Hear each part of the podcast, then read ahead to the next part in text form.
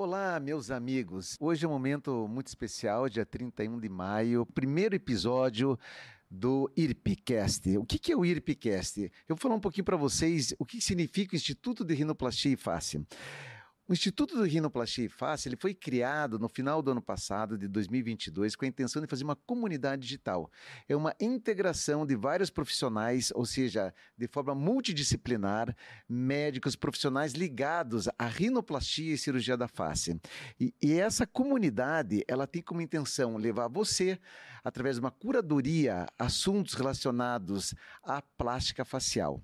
Nós vamos trazer aqui no mínimo de 5 a 10 hosts, ou seja, além da minha pessoa, do César vamos ter outros colegas médicos especialistas em rinoplastia que vão contar para você como é que é a rotina deles, como é que eles abordam o paciente, como é que eles tratam o assunto da rinoplastia, quais são as técnicas mais modernas da rinoplastia, quais são os profissionais envolvidos no tratamento do paciente que é submetido a uma rinoplastia, enfim, uma diversidade de assuntos que eu tenho certeza que você, futuro paciente, você que tem interesse na área da rinoplastia, vai curtir muito. Vou aproveitar aqui e vou comentar qual que vai ser assim as principais pautas que nós vamos conversar aqui no IRP junto com os nossos hosts. Nós vamos falar sobre a importância e a qualificação da formação do cirurgião de face.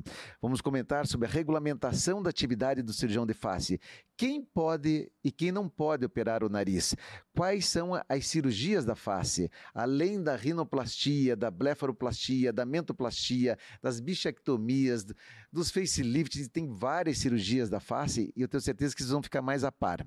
Vamos comentar sobre a história da rinoplastia, lá desde o início lá dos primeiros casos relacionados à amputação dos narizes, dos pacientes que mentiam, das pessoas que mentiam, eles faziam e cometiam adultério. Isso antes da época de Cristo, eles faziam amputação dos narizes, da história da reconstrução dos narizes.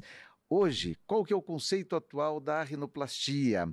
O que existe de mais moderno? Quais são as técnicas mais modernas? Rinoplastia estruturada, rinoplastia conservadora, preservativa, rinoplastia híbrida, rinoplastia escultural, uso de brocas, uso de piezo, enfim, tudo que existe de mais moderno na rinoplastia nós vamos trazer aqui para você.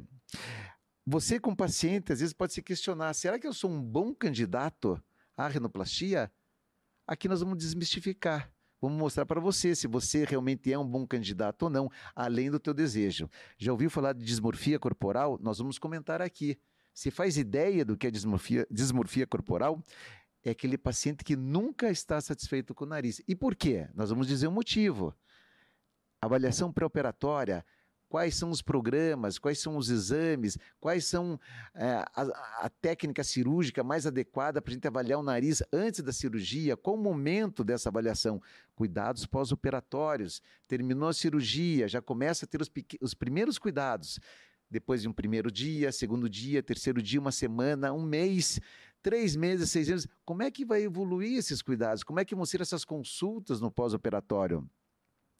Alimentos inflamatórios devemos evitar? Você já ouviu falar? Sim, é muito importante. Quais são os alimentos que podem prejudicar a cicatrização do nariz.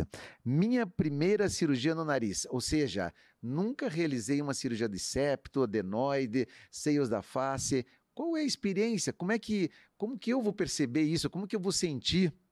Vou precisar operar novamente? Se eu fizer uma rinoplastia ou ela é definitiva? Devo me preocupar? Aqui nós vamos trazer assuntos sobre isso. Existe uma incidência mundial que diz que os retoques, as revisões, têm em torno de 9 a 11% da literatura mundial. E por que, que isso acontece? Porque nós não temos controle sobre a cicatrização. Nós vamos aprofundar esse assunto aqui com você. Fisioterapia na face. Já ouviu falar? Já ouviu falar do tapering? Isso ajuda, não ajuda? Quem pode realizar isso?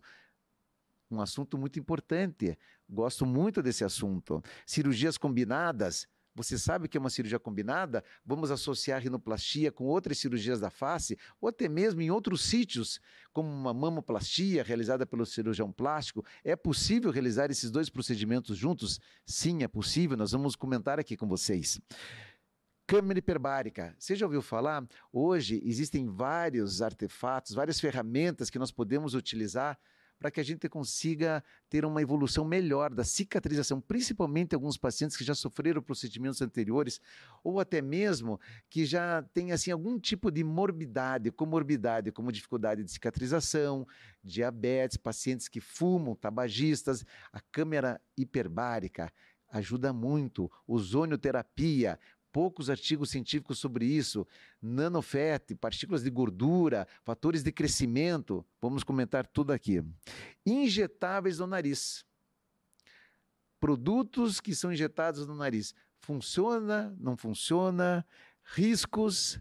complicações, quais são as indicações, existe rinoplastia na forma de rinomodelação definitiva?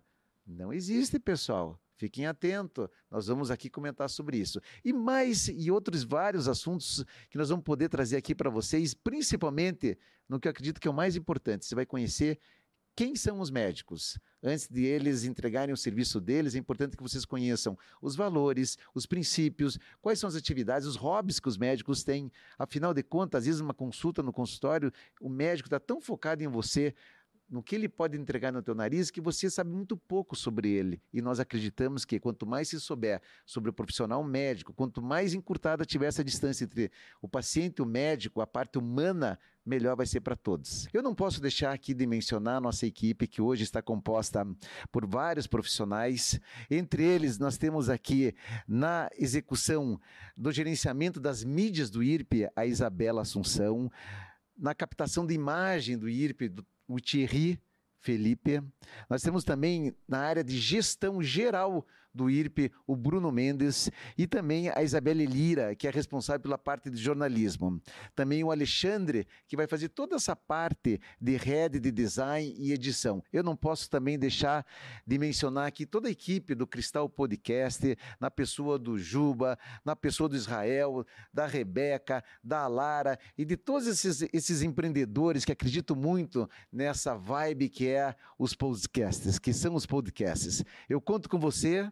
Eu tenho certeza que vai ser mais uma vertical de grande sucesso e que nós vamos contribuir muito para que essa comunidade digital, formada por profissionais que são apaixonados pela rinoplastia pela face, vão trazer assuntos de extrema relevância para você que está aí do outro lado. Nos sigam no Instagram, nos sigam no Facebook, no LinkedIn, no YouTube e também no Spotify. Vai ser a sétima vertical do Ser Médico Podcast. Sejam bem-vindos. Bora lá, pessoal? Venham.